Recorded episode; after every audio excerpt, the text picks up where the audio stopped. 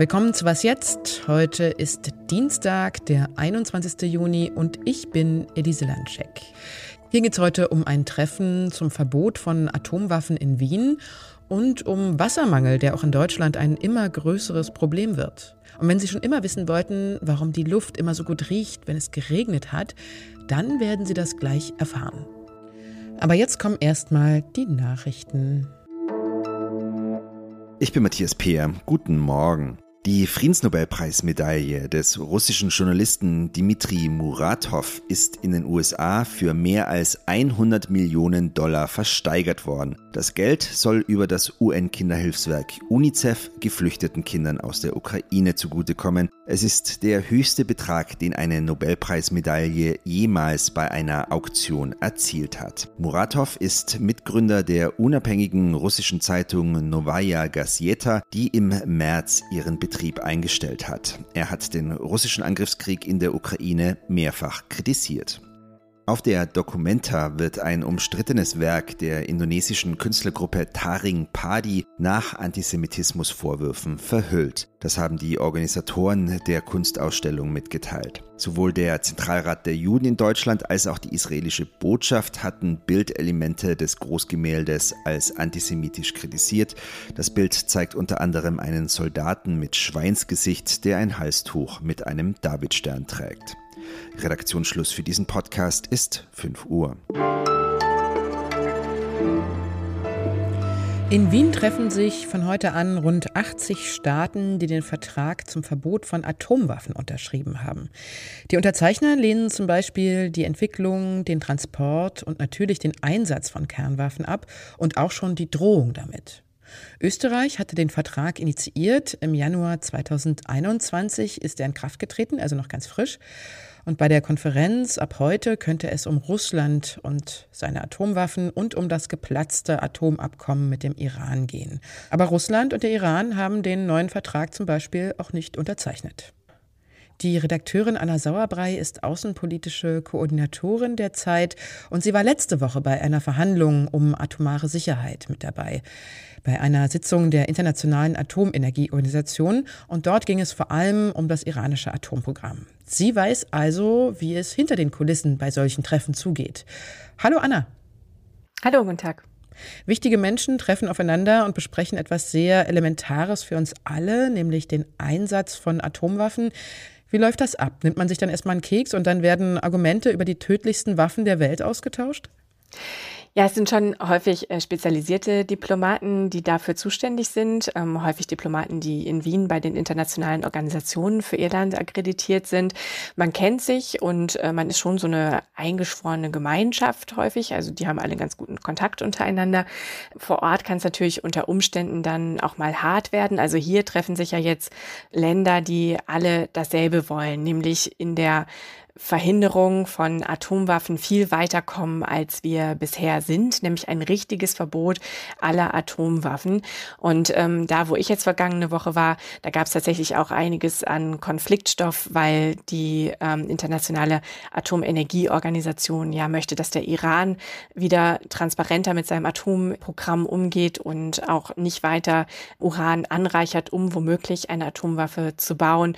Und da gab es natürlich dann auch Krach hinter den Kulissen Kulissen, auch wenn es zunächst mal sehr freundlich aussieht. Und was erwartest du von dem Treffen in Wien? Kann das tatsächlich Probleme lösen oder zu einer Befriedung der Welt beitragen?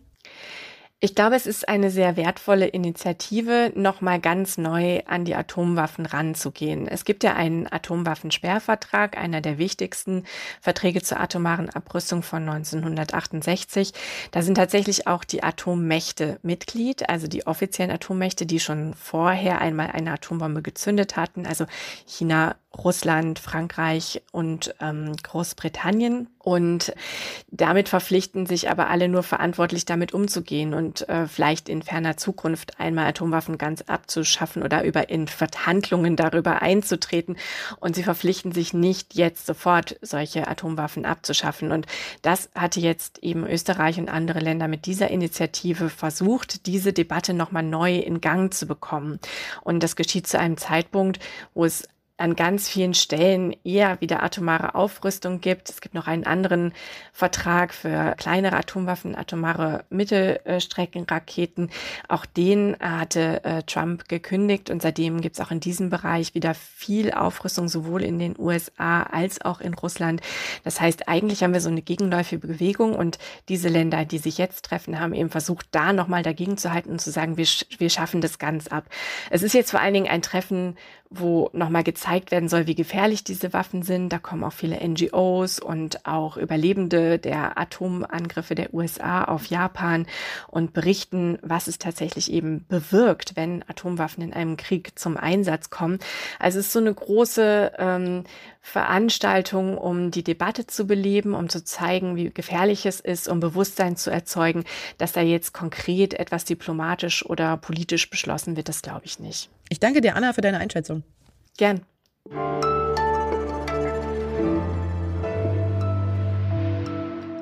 Und sonst so?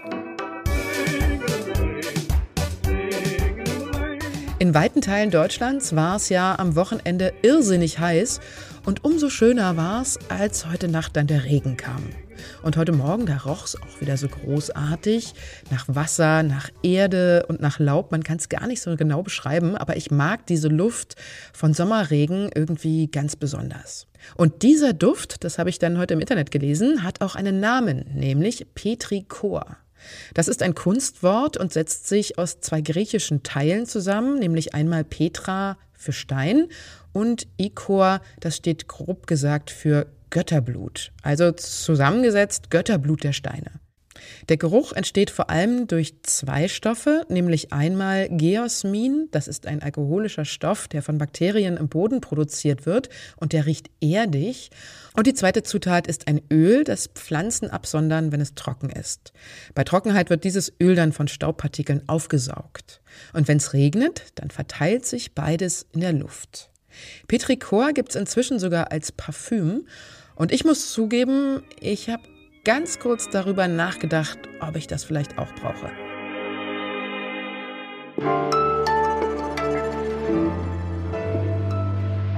Heiß war es ja am Wochenende und wird es in diesem Sommer bestimmt noch oft.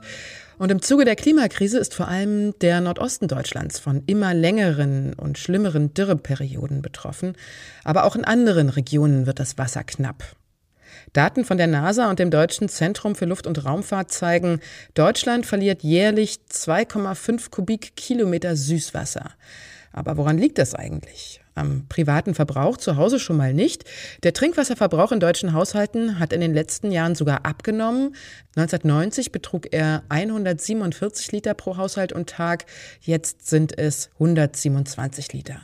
Wenn man aber den gesamten Wasserverbrauch in Deutschland hochrechnet auf einen Pro-Kopf-Verbrauch, also auch jenseits der privaten Haushalte, dann kommt man auf eine extrem hohe Menge Wasser, nämlich einer Studie im Auftrag des Umweltbundesamtes zufolge auf 7200 Liter am Tag. Wer jetzt das meiste Wasser verbraucht und was die Konsequenzen für uns alle sind, darüber spreche ich jetzt mit Christian Fuchs vom Investigativressort von Zeit und Zeit Online.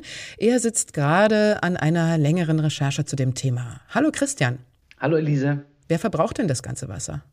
Ja, Deutschland ist ja eine der Regionen mit dem höchsten Wasserverlusten in den vergangenen 20 Jahren. Und das sind gar nicht mal wir als Endverbraucher, die jetzt den Wasserhahn zu Hause aufmachen, sondern vor allen Dingen über die Produkte, die wir konsumieren. Also den Kaffee, den wir trinken, das Fleisch, was wir essen und vor allen Dingen die Technik, die wir benutzen, also Mobiltelefone, E-Roller, Elektroautos. Für diese Mikrochips, die da drin sind, wird sehr, sehr viel Wasser verbraucht. Darum 80 Prozent der Wasserentnahme, die wir haben, die stammt von der Industrie und gar nicht von dem Endverbraucher. Könnte denn dann irgendwann auch unser Trinkwasser knapp werden? Also in Norditalien zum Beispiel, da wird ja das Trinkwasser bereits rationiert, weil der eigentlich sehr große Fluss Po nur noch ein Rinnsal ist. Ja, diese Gefahr besteht auch in bestimmten Regionen in Deutschland, vor allen Dingen da, wo die Industrie sehr stark ist. Also mal ein Beispiel zu nennen, in die Region um Dresden, im sogenannten Silicon Saxony, sind in den vergangenen Jahren vier große Werke der Halbleiterindustrie entstanden, zum Beispiel von Bosch oder von Infineon. Und da sieht man, dass der Wasserverbrauch um das Doppelte gestiegen ist in der Stadt. Und ähm, ein Drittel dieses Trinkwassers wird äh, von der Industrie verbraucht.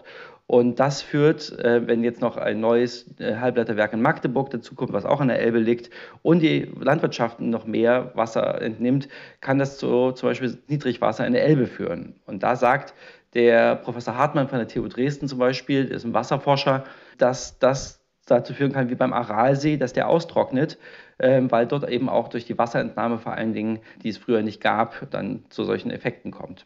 Was müsste man denn dagegen tun? Ja, also da ähm, gibt es zum einen ähm, neue Techniken, die Talsperren besser und effektiver zu nutzen, ähm, aus denen ja unser Trinkwasser größtenteils kommt.